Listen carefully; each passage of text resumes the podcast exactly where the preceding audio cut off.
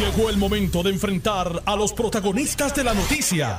Esto es el podcast de En Caliente con Carmen Jovet. Buenas tardes y gracias por la sintonía. Les acompaño hasta las 4 de la tarde. Soy Carmen Jovet y este es un programa de opinión, un programa de entrevistas, un programa de análisis. Eh, comienzo la jornada de hoy con una entrevista al amigo doctor Víctor Ramos, presidente del Colegio de Médicos Cirujanos y también miembro de la coalición científica. Buenas tardes, doctor Ramos. Buenas tardes, gracias por la invitación. Doctor Ramos, el presidente Biden se apresta a firmar una orden ejecutiva en la que exigirá a todos los empleados federales tienen que estar vacunados.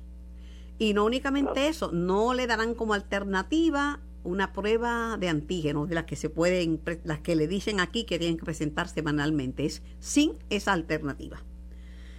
Bueno, ciertamente el ejemplo tiene que empezar por la casa. Hay muchos lugares en Estados Unidos que tienen bajísimos niveles de vacunación. Gracias a Dios nosotros somos el cuarto lugar de Estados Unidos que más que más que más vacunas, pero hay muchos lugares con con, con índices muy bajitos y muchos empleados eh, federales que no están vacunados, así que eh, el ejemplo tiene que empezar por la casa y tiene que empezar a ajustar las tuercas antes de que... Le digo porque hay mucha gente que dicen que van a haber demandas, que van a demandar al gobierno de Puerto Rico por la vacunación compulsoria. Mire, si Estados Unidos pone esa regla, usted sabe que, que cuando allá estornudan, pues aquí tenemos este pulmonía, o sea que va a ser bien difícil retar una orden ejecutiva para la vacunación, va a ser bien difícil retarle en los tribunales.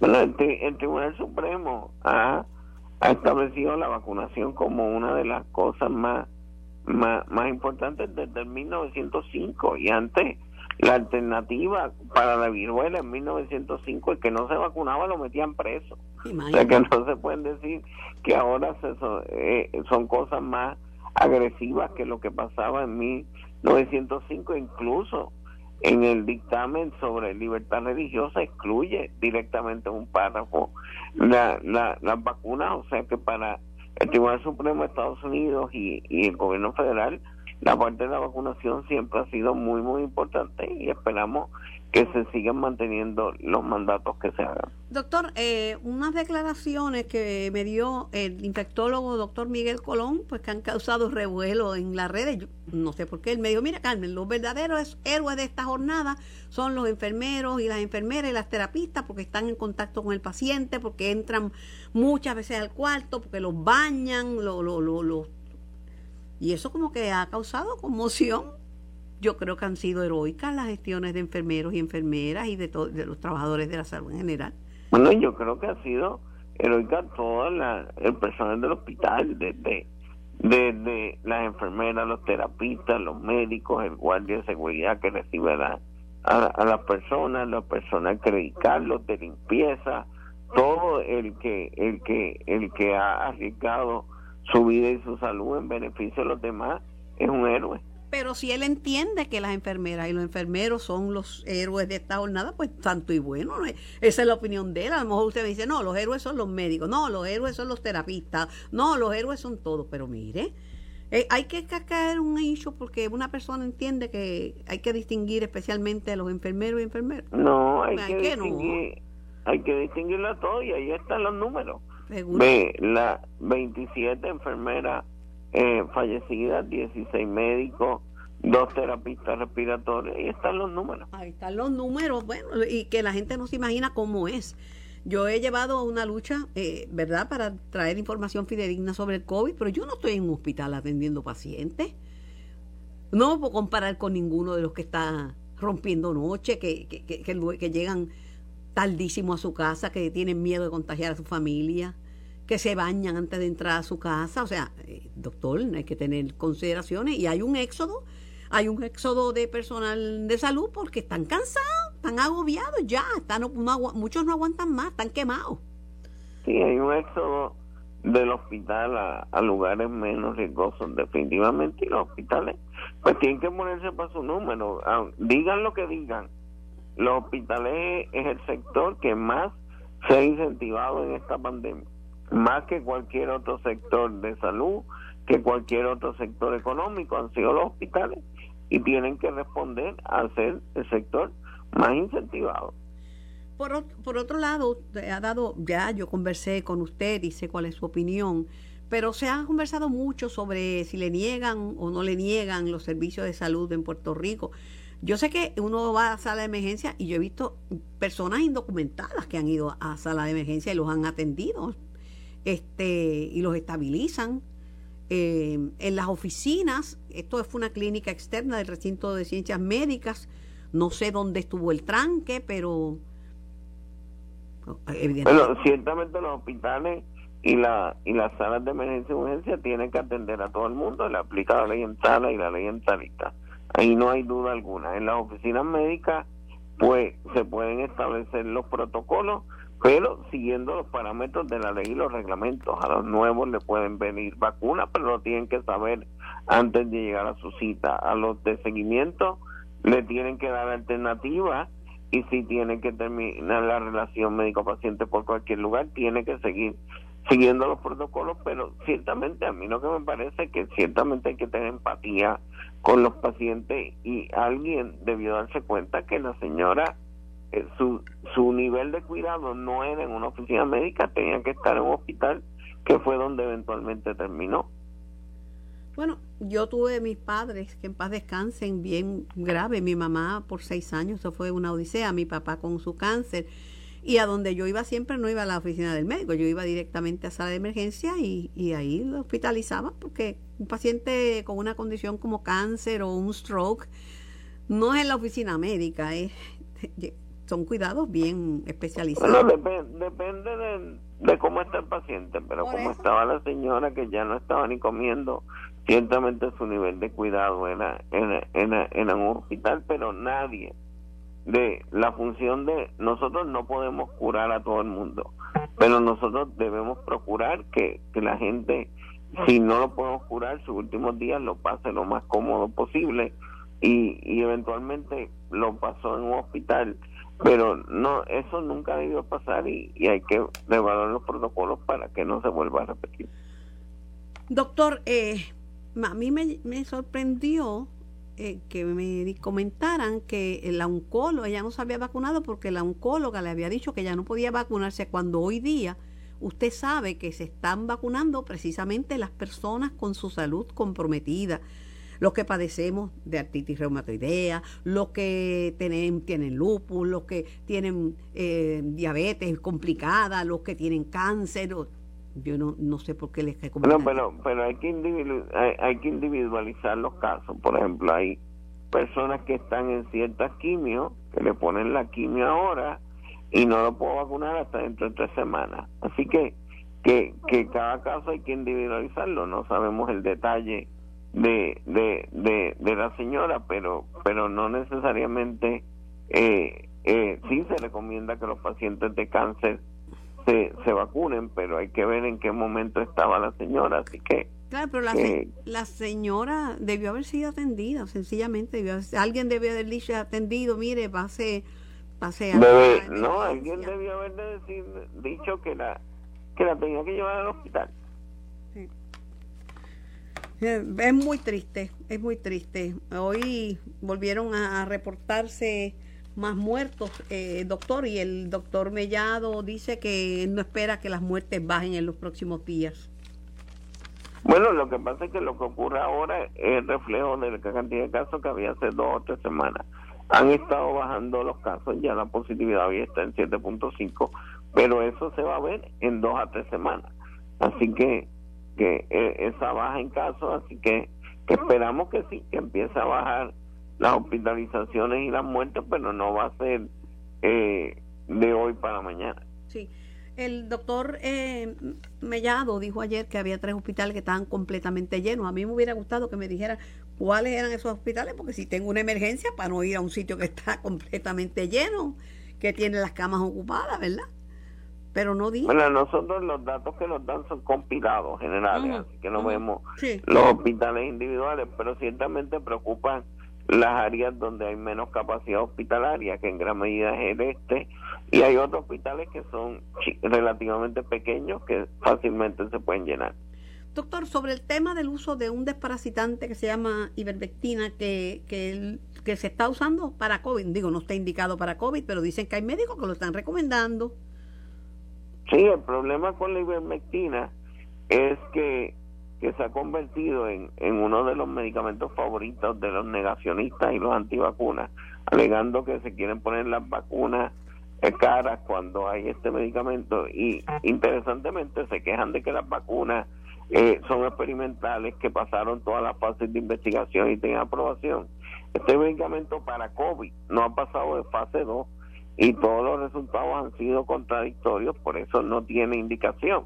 O sea, eh, para unas cosas sí, para, para otras no, y el problema es que se ha disparado el número de recetas de 3.000 semanales que se daban en Estados Unidos, 82.000 en Latinoamérica se compra sin receta, incluyendo la formulación veterinaria y una formulación humana, porque también se usa en humanos.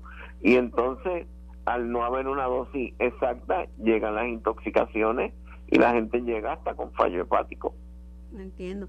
Sobre el tema de la ocupación hospitalaria, doctor, está alto, está en 63%, ¿verdad?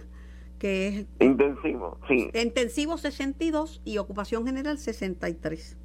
Bueno, lo más que preocupa de, lo, de, esto es que llevamos 24 días con más de 100 pacientes de COVID en la unidad intensiva. Eso no ha pasado en ningún momento de la pandemia, ni siquiera en el repunte de diciembre, que fue el más grande de todos. Estuvimos tantos días corridos con más de 100 pacientes intensivos. Esto refleja lo agresiva que es la variante Delta y por lo cual todo el mundo tiene que cuidarse. Los números de las personas de, con la salud comprometida que están vacunando están bajitos. Creo que 7 mil de 62 mil que esperaban, algo por el estilo. Sí, pero estamos haciendo estrategias para, para, para aumentar esa cantidad de, de pacientes que, que se vacunan y dos, estamos también haciendo eh, ya estrategias para en expectativa de que se pueda aprobar la vacuna para el refuerzo para otros sectores a partir del 20 de septiembre. Por último, las hospitalizaciones pediátricas y, cómo andan los niños con COVID. Bueno, sí, la, como he dicho, la mayoría de los niños que se admiten se admiten por deshidratación. Hemos tenido varios casos de, de síndrome multiinflamatorio en los últimos días, esperado con el hecho del aumento en cantidad de niños de niños contagiados. Así que, que, y los niños es el grupo que más ahora se está contagiando y necesitamos que, que los responsables de esos niños no los expongan a escenarios mixtos y que se vacunen ese, ese núcleo familiar de, de esos niños. Muchísimas gracias, doctor Ramos, por su tiempo y por su generosa colaboración con este programa durante todo este tiempo de la pandemia. Siempre. Era el doctor Víctor Ramos. Tengo al portavoz del Partido Popular en el Senado, el senador Aponte Dalmau. Buenas tardes, senador. Buenas tardes, Carmen, aquí todo tu radio escucha. Un placer saludarlo. Pues Igual siempre. Lo llamo para, para hablar de la maratónica interpelación al secretario de Recursos Naturales, Rafael Machargo. ¿Cuál fue su impresión de la vista? Pero fue una vista larga, es una vista que básicamente todos conocíamos eh, del historial de lo complejo que es eh, de poner, entrevistar eh, al licenciado Machargo, toda vez porque eh, todas las contestaciones siempre son o yo no tengo la responsabilidad o yo no hago eso o la responsabilidad o el que tiene que hacer eso es otro o me, me, rebajaron el presupuesto y yo no tengo suficiente presupuesto para atender eso. Así que básicamente eso fue lo que nosotros vimos ahí. Pero eso es cierto o eso eso es cierto o eso lo inventó Machargo durante la vista, que tienen la mitad del de la gente que tenían en, en el año 2000. Esa, esa es su alegación. Pero es falsa. es falsa. es la que la que tenía desde 1998, que fue subsecretario, que esa cantidad ha ido reduciéndose, sí, como en todas las agencias. Eh, que todo este el mundo está haciendo más con menos, sí, todo el mundo lo está haciendo. Este, todo el mundo se ha tenido que quitar y, beneficios y, cosas en el gobierno. Pues el detalle es que el trabajo hay que hacerlo. El problema de él es que se le asignan fondos. Eh, tiene recursos que se le han asignado de distintas partidas propias del gobierno federal, de la EPA, de la, la propia eh, comisionada residente que ha asignado fondos aquí federales específicamente para atender estudios sobre vertederos, para atender estudios sobre este, erosión en las costas, que se ha atendido y, y, son las mismas cosas. Pero él, dijo que muchos de esos estudios se le comisionan o, o, a EPA o se le comisionan al cuerpo de ingenieros y no necesariamente a recursos naturales. Carmen, Carmen, si tu prioridad, que vivimos en una isla, es que se mandan a hacer unos estudios para atender y adelantar unas cosas, y yo tengo, tú sabes cuántas cosas, yo soy legislador, yo no tengo ni, ni, ni máquina para hacer carretera, ni para embrear, ni pero la gente espera que yo haga unas cosas. Yo no me puedo sentar a esperar que los fondos los tiene el municipio, que el fondo lo tiene la agencia. Yo tengo que ir allí, yo tengo que hacer mis gestiones para que esa gente haga y logre lo que la gente me está pidiendo. Entonces, él lo que hace es sentarse a, a esperar y que otros hagan por él y es un negligente.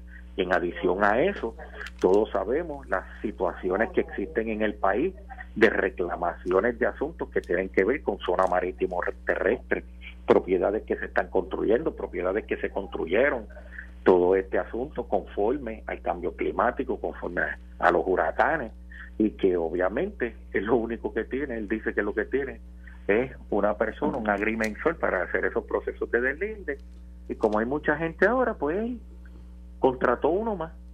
Y, y en serio, tú sabes, con la necesidad que hay para atender cosas. Yo nunca, y yo llevo ocho años, estuve allí en la Cámara de Representantes, en la Comisión de Hacienda, yo nunca vi a ese señor que llegara allí durante alguno de los procesos a decir, miren, yo necesito en el Departamento de Recursos, en, en ¿verdad? recursos naturales, los recursos suficientes que me contraten para hacer esto y priorizar eso. Nunca eso ocurrió. Y qué fácil es pararte allí y decir, ah, pues es culpa de aquel, aquel es el que da permiso, sí, tú, aquel da permiso, pero tú los endosas y tú los tienes que ir a supervisar. ¿eh? Y no, pues eso no es culpa mía. en serio, el que tiene que hacer custodio de los bienes este, naturales de este país, en serio. Violó la ley el secretario de Recursos Naturales y faltó a, a la ética gubernamental. Bueno, yo no, yo no, tú sabes bien que ese juicio lo tiene que hacer un tribunal. Yo lo que te puedo decir es que conforme a lo que se ha dado en varias circunstancias que se, que se vieron en esa vista en detalle sobre proyectos en específico, María de Lourdes le trajo uno, además en Rincón, además de Sol y Playa, que él nunca ha ido allí.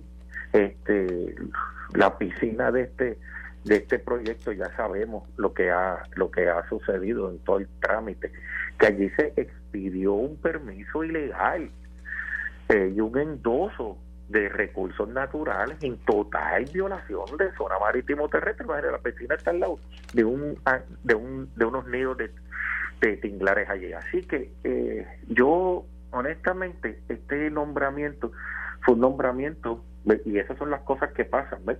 que fue un nombramiento que estaba en, en curso y que una asamblea legislativa no puede obligar a la otra con respecto a los miembros que ya fueron parte del ejecutivo y este este nombramiento no pasó por la asamblea pero pero de lo de, de, la vista no se desprendió que él haya cometido un acto eh, eh, ilegal, criminal, porque él está referido a, justicia y a, ética por la Cámara de Representantes. Está bien, pero lo que pasa es lo siguiente, la vista de interpelación no es un juicio público, la, juicio, la, vista de interpelación es un proceso en donde la Asamblea Legislativa, el cuerpo que sea, va a, a deponer sobre las funciones y las ejecutorias que ha hecho ese funcionario sean buenas o sean malas. Allí no, allí se va a emitir una resolución y unas, y unas eh, recomendaciones que hará el presidente con respecto a la evidencia y a, la, y a lo que se discutió en la vista. Así que, y eso tiene eh, el término que tenga para hacer y se harán los referidos. Los. Lo que se está viendo en las agencias particularmente son casos totalmente independientes. Agradecida por... Es nuestra función agradecida por su tiempo y por su disponibilidad de participar en nuestro programa. Que tenga linda tarde. Siempre a El representante Javier Aponte Dalmau. Voy a la pausa y regreso con más informaciones. Estás escuchando el podcast de En Caliente con Carmen Jovet de Noti 1630. Asimismo es, estamos en vivo por el 630 y su cadena y por el 94.3 FM. También nos puedes escuchar por notiuno.com diagonal TV, audio y vídeo. Y vamos a hablar de, el tema que estábamos atendiendo con el senador Aponte Dalmao, la maratónica sesión de interpelación al secretario del Departamento de Recursos Naturales, doctor eh, Rafael, licenciado Rafael Machargo. Tengo al senador Tomás Rivera Chats en línea. Buenas tardes, senador. Saludos para ti, Carmen, saludos para los compañeros de Noti1 y a la audiencia que te escucha, también un saludo muy cordial y afectuoso. Te agradezco la oportunidad de poder compartir con ustedes. Le, le, le pregunté sobre dos asuntos a, al, al senador Aponte Dalmau. Le pregunté si él entendía que de la vista de ayer se podría concluir que el, el secretario habría cometido algún acto negligente o, o criminal, como se alega, ¿verdad?, en el referido de la Cámara de Representantes, y él me dijo que eso lo adjudicará a un tribunal, pero me dijo que evidentemente el secretario fue negligente y que fue a las vistas a excusarse porque tení, no tenía personal y no tenía chavos y que se escudó en esas dos razones para no hacer su trabajo. Porque realmente lo está diciendo un senador popular que tienen chavos y tienen personal y no aprueban nombramientos ni aprueban leyes. Y no tan solo no le aprueban los nombramientos de Pedro Pierluisi, ni le aprueban las leyes a, Pedro Pierluisi y al PNP y a los, a los senadores del PNP. No se aprueban las leyes de ellos mismos. Así que no tienen ninguna autoridad moral para hacer ningún planteamiento contra el secretario de Recursos Naturales, licenciado Machalgo, que fue allí, bajo juramento, contestó todas las preguntas, desmintió todas las alegaciones que algunos sectores de la prensa han estado divulgando por meses y quedó claro cuál ha sido el desempeño del Departamento de Recursos Naturales, específicamente en el caso de Rincón, que no concedió ningún permiso y fue quien refirió a la Junta de Calidad Ambiental para que se verificara la acción de deslinde. Esa es la verdad. Esos son los hechos que lamentablemente algunos sectores de la prensa aquí no reseñan. Usted explica y dice que él fue responsivo, sin embargo, muchos muchos entendieron que, que no, que no fue responsivo y que no aclaró las dudas que había sobre su desempeño. También, pero ¿quiénes son esos muchos? Pues senadores, este periodistas. Populares. Bueno, allá, allá, allá, había otros que no son populares, porque María de Lourdes no es popular y Vargas Vido sí, tampoco. pero bendito, Carmen, mira, esos son gente del grupo. Esa gente del, son los del grupo que nunca están conformes con nada, que siendo mayoría, se creen que representan la mayoría eh, y que se oponen a todo. Carmen, el pueblo de Puerto Rico lo vio y la prensa también lo vio.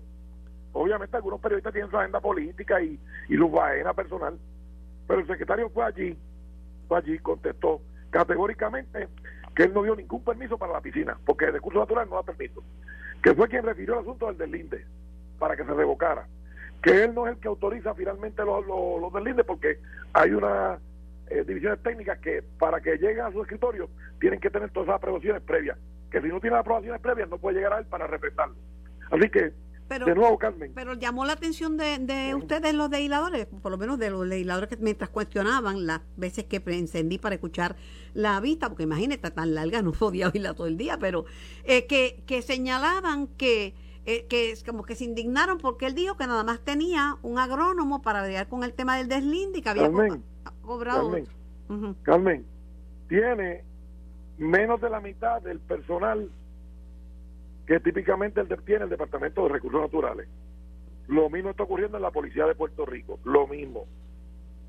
Y lo mismo está ocurriendo, Carmen, en algunos departamentos de noticias, de algunos medios de comunicación que no tienen personas para cubrir medios. Y entonces cuando es el gobierno, eh, todo el mundo hasta, hasta, hasta se sonroja. Carmen, él ha estado trabajando con el personal que ha estado laborando. Además, dio ejemplos de cómo él ha procurado, con, a través de voluntarios, rescatar los corales, limpiar las playas y hacer muchas cosas con el voluntariado. Pues Dalmau lo que me dijo es que, apunte Dalmau, que él nunca había visto a este secretario ir a la legislatura a pedir fondos para aumentar su, su, su nómina y para tener recursos y proteger la cosa. Carmen, bendito, bendito, bendito. ¿Tú sabes quién, dónde es que se va a pedir el presupuesto? ¿Sabes dónde, Carmen? En la, legislatura. La legislatura es la que aprueba el presupuesto. Bendito, si el portavoz de los populares no sabe eso, pues ¿qué te puedo decir, Carmen? Si, si la capacidad menguada llega a esos extremos, ¿qué, te puedo decir, Carmen? Es allí donde se pidieron los fondos de la legislatura, precisamente allí. Allí es que la somete el gobernador. Bendito, pero si ese señor no sabe eso, pues ¿qué te puedo decir, Carmen? En una noticia que salió, le voy a, son dos noticias que han salido relacionadas con este tema. Los empleados de parques nacionales están pidiendo la, la, destitución o la renuncia de, de, mm. Machargo porque dice que quiere privatizar parques y balnearios. Pero yo tuve aquí una entrevista con Machargo y con el alcalde de Camuy sobre las cavernas en Camuy y entonces el que quería privatizarlo era el alcalde y el que se oponía a la privatización era Machargo. Porque Carmen, el secretario de Recursos Naturales comenzó a abrir las facilidades que llevaban años cerradas, balnearios y otras utilidades públicas, las ha abierto parcialmente porque obviamente fueron afectadas por los huracanes, FEMA ha sido lento en el desembolso de los fondos y él ha comenzado a abrir, aunque sea parcialmente, muchas de las facilidades públicas que antes eran de Parque Nacional y que ahora están bajo la tutela del Departamento de Recursos Naturales. El secretario está haciendo el trabajo, con pocos recursos ha estado allí y estuvo ocho horas, Carmen, ocho horas bajo juramento, con calma, contestando todas y cada una de las preguntas que le hicieron. Carmen, hubo una senadora popular que fue allá diciendo que, que ella había pedido algo y no, le habían contestado y allí le entregaron el, el acuse de recibo de una empleada de ella que recibió la información hacía meses. Una senadora popular y no lo sabía, Carmen. Pues, ¿Qué te puedo decir? No nos pueden culpar de la capacidad menguada, menguada de los legisladores populares. Eh, Esos son los hechos, Carmen. Por, por otro lado, este eh, senador, allí cuando usted eh, tomó la palabra, su turno, salieron a reducir unas cuantas cosas eh, que, que, tienen que ver con el municipio de Isabela y la playa y la playa de Jobos y con un desarrollo en Sandy Beach en Rincón. Eh, Carmen, porque lo que salió a reducir es que yo te aseguro, Carmen, que hay mucha gente de la que protesta por la costa que son gente buena y que son gente, gente realmente comprometida con los recursos naturales y ambientales y la flora y la fauna de Puerto Rico. Yo estoy seguro que muchos sí. Pero los más vocales, los que, los que van a la prensa, que están pagos por ciertas personas que están tras bambalinas, eso, protestan por ciertos pedacitos nada más. Si vamos a rescatar la zona marítimo terrestre, vamos a meternos en Ocean Park, allí está la casa de los Ferrer Ángel metido en la zona marítimo terrestre a ver cómo consiguieron esos permisos y cómo hicieron las remodelaciones y cómo construyeron su vela Vamos a meternos en el edificio de, Rincón, pariente de Aníbal Acevedo Vilá, que teniendo una prohibición expresa consiguió la aprobación de un permiso para los gobiernos populares para construir precisamente un edificio de apartamento igual que el de Rincón. Y vamos a ver un proyecto que se construyó en Isabela, en la zona marítimo terrestre. ¿Por qué no protestan contra eso, Carmen? Porque son unos hipócritas politiqueros, porque genuinamente no les preocupa la zona marítimo terrestre, ni los tinglares, ni la flora, ni la flora. Lo que quieren es politiquear y politiquear. Esa es la verdad. Ahora le, la pregunta eh, para usted, que pues, se desempeñó también, entre otras cosas, como, como fiscal. El Tribunal Supremo determinó que los veredictos de no culpabilidad deben ser unánimes. Carmen, yo radicé un proyecto el cuatro años pasado. el cuatro años pasado yo lo entrevisté sobre eso.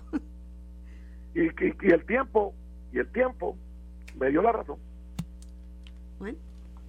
Eh, pues ya está. Y, lo otro es, eh, aunque el gobernador cuando lo interrogaron en una conferencia de prensa dijo, mire, el caso de Roselló fue examinado por el operativo y por el Supremo.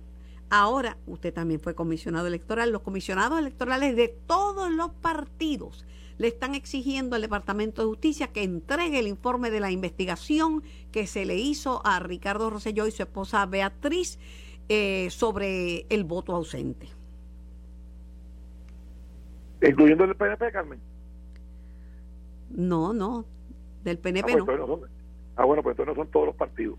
No, de, los, de todos los partidos que no es el del gobierno, de decir. De los partidos de oposición. De los partidos de oposición. Pues yo no sé, Carmen, yo no sé, yo, yo, a mí se me ocurre que el secretario de Justicia que es muy comunicativo en la prensa, que le gusta comparecer y, y verdad y, y dar la información y es transparente, que vaya al programa, de, por ejemplo, de Ramón Rosario, aquí en Noti1, y que explique en detalle con los fiscales eh, ese, esa decisión que ellos tomaron.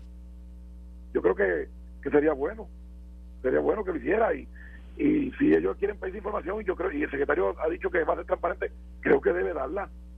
Carmen, creo que debe darla.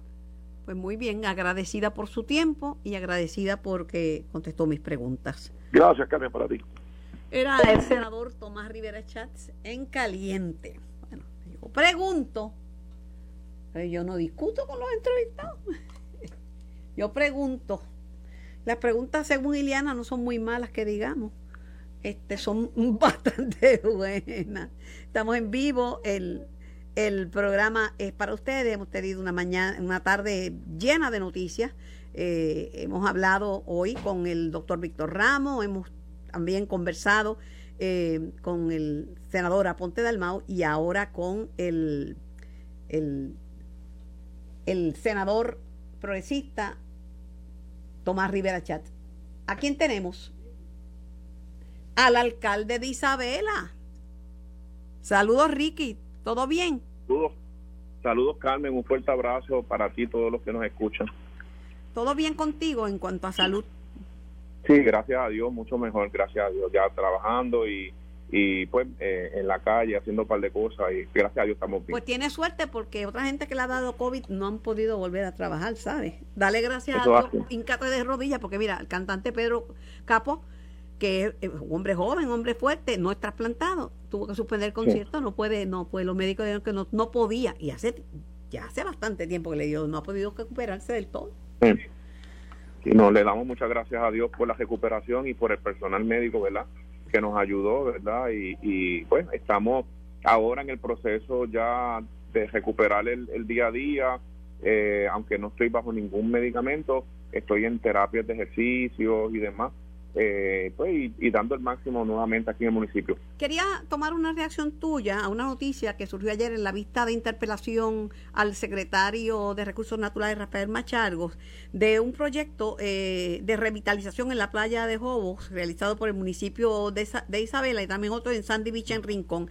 Este, eh, dice el senador Rivera Chats que, que estos proyectos pues, están construidos en la zona marítimo terrestre. En el caso de, en el caso de del de del de Isabela creo menciona eh, no en el caso de del Camino Martillo del barrio Punta de Rincón él dice que fue un primo de Aníbal Acevedo Vilá Wilfredo Vilá y alegó que esta persona primo de Acevedo Vilá este eh, había pedido la aprobación creo que en la administración de Sila Calderón. Háblame de ese proyecto del proyecto de Isabela el de Jobos Pues mira, de Proyecto Isabela es un proyecto que se terminó en el año 2007 para el mes de julio de 2007, previo al paso del huracán María, que fue en octubre de ese año. O sea que este es un proyecto eh, que pasó el crisol del huracán María, eh, no tuvo ningún daño por efecto de marejada.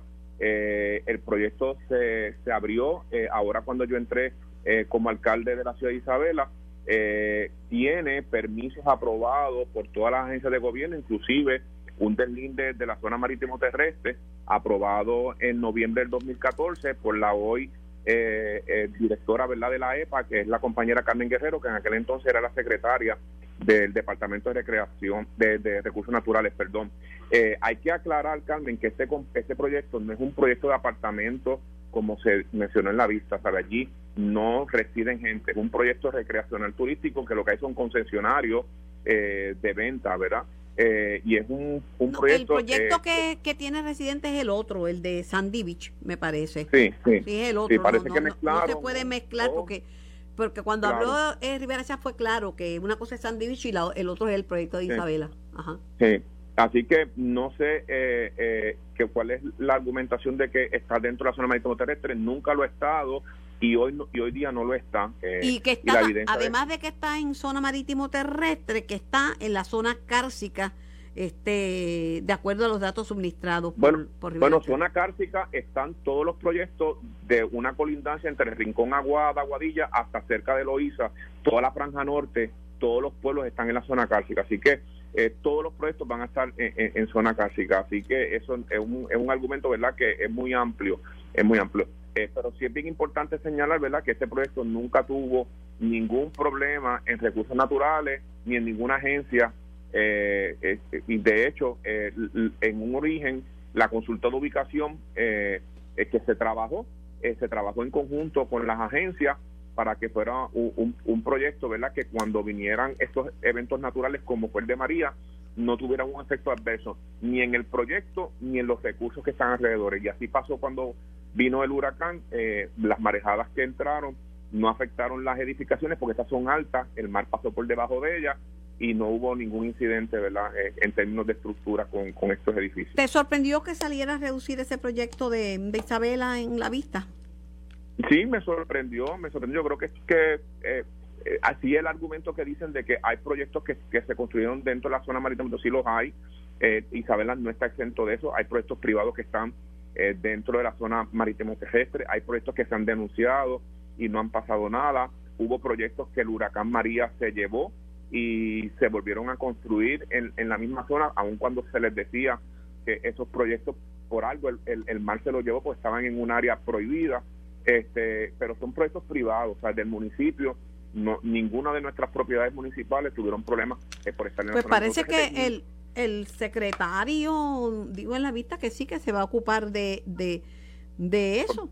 Este, pues bienvenido. Machalgo eh, comentó que hay casos como, como el de Ocean Park que se construyeron en eh, propiedades en, zonas que no eran em, del marítimo terrestre, pero que ahora quedan dentro de esta de esta causa de la, erosión, que en verdad ha habido una, una erosión. Y dijo ante el Senado ah. eh, evaluar más situaciones que involucren construcción en la zona marítimo terrestre. No, y bienvenido, eh, los expedientes son públicos, eh, así que cuando necesiten copias de ellos o verlos, pues aquí a la orden. no hay nada que esconder con este, este proyecto de Playa Joven. Por otro lado, este quería preguntarte, la última vez que hablamos me dijiste que estabas bien preocupado porque el COVID se había disparado en Isabela, que tú pensabas que la apertura del aeropuerto y la entrada de gente de que viene de lugares donde la, contaminación y la, la, los contagios estaban altísimos, había influido. ¿Qué ha pasado? ¿Cómo está el municipio en materia de COVID hoy día? Bueno, aunque ha bajado, eh, en aquel entonces que hablábamos teníamos sobre 400 casos semanales que se reportaban, ahora se logró bajar a 100 casos semanales y yo espero que la próxima semana baje aún más, eh, pero aún así eh, la tasa de mortandad que hemos tenido en nuestro pueblo eh, ha sido grande, por lo menos en Isabela el, tenemos cerca ya de 40 personas en los últimos tres meses que han fallecido y eso pues impacta grandemente eh, eh, el comportamiento de nosotros. Bueno, en una funeraria, en una funeraria te contagiaste tú, Ricky. Sí, sí, y entonces tenemos tenemos también las escuelas eh, que aun cuando no se han reportado situaciones críticas, sí de momento esta semana surge dos casos en una escuela, tres casos en la otra y pues mantienen al equipo de rastreo moviéndose para arriba y para abajo, rastreando, ¿verdad? A, a las familias de estos estudiantes para estar seguros de que el, contagio no fue directamente en la escuela, porque sería peligroso y, tal vez que están en otras áreas. La, Isabela es turístico, tenemos eh, mucha actividad en la playa, eh, en las zonas turísticas y estamos haciendo el hincapié toda la semana, no solamente a los dueños de negocios, sino a los que nos visitan, la prevención, ¿verdad? Y la precaución que hay que tener. Estamos ahora eh, terminando de hacer unas compras aquí en el municipio para salir a las comunidades, a las escuelas, y a las iglesias para seguir dando la orientación, eh, porque no se puede bajar la guardia. Tú tienes tu salud comprometida. Yo hablaba con Ismael Guadalupe, que también tiene un solo riñón, ¿verdad? Y tú tienes tus condiciones. ¿Te pusiste la tercera dosis? No, tengo que esperar eh, un tiempo eh, en lo que me recupero de, del contagio que tuve a principios de agosto, más o menos como en 90 días, a partir eh, en septiembre, octubre, como para noviembre ya puedo ponerme la tercera dosis. Bueno, pues me alegro que estés trabajando, que estés bien y solo te recomiendo que te cuides mucho. Sí, sí, así, así estamos haciendo. Si no, te regañaré públicamente como lo he hecho en ocasiones anteriores. no hay problema con eso. Aunque seas alcalde, no tienes que estar saludando y besuqueando y nada, porque tú sabes que estamos en una pandemia. No, no. No, y, estamos aquí para ayudar a, toda la población, ¿verdad? Todas las familias que han tenido percance. El municipio tiene las puertas abiertas para ayudar. Son situaciones difíciles. Esta semana una familia tuvo la pérdida de su mamá y de su hijo. Eh, la, el hijo murió a principios de esta semana, la mamá murió esta madrugada, o sea que todo, toda la semana todavía seguimos teniendo noticias tristes eh, y pues lo único que podemos hacer es seguir ayudando, ver a las familias. No, ha sido muy duro para los profesionales de la salud. La, mi amiga, la infectóloga, doctora Iris Velázquez de Buen Samaritano, tenía tres alcaldes en un momento dado en el hospital. Fue duro, muy fuerte para ella, muy fuerte para todo el personal.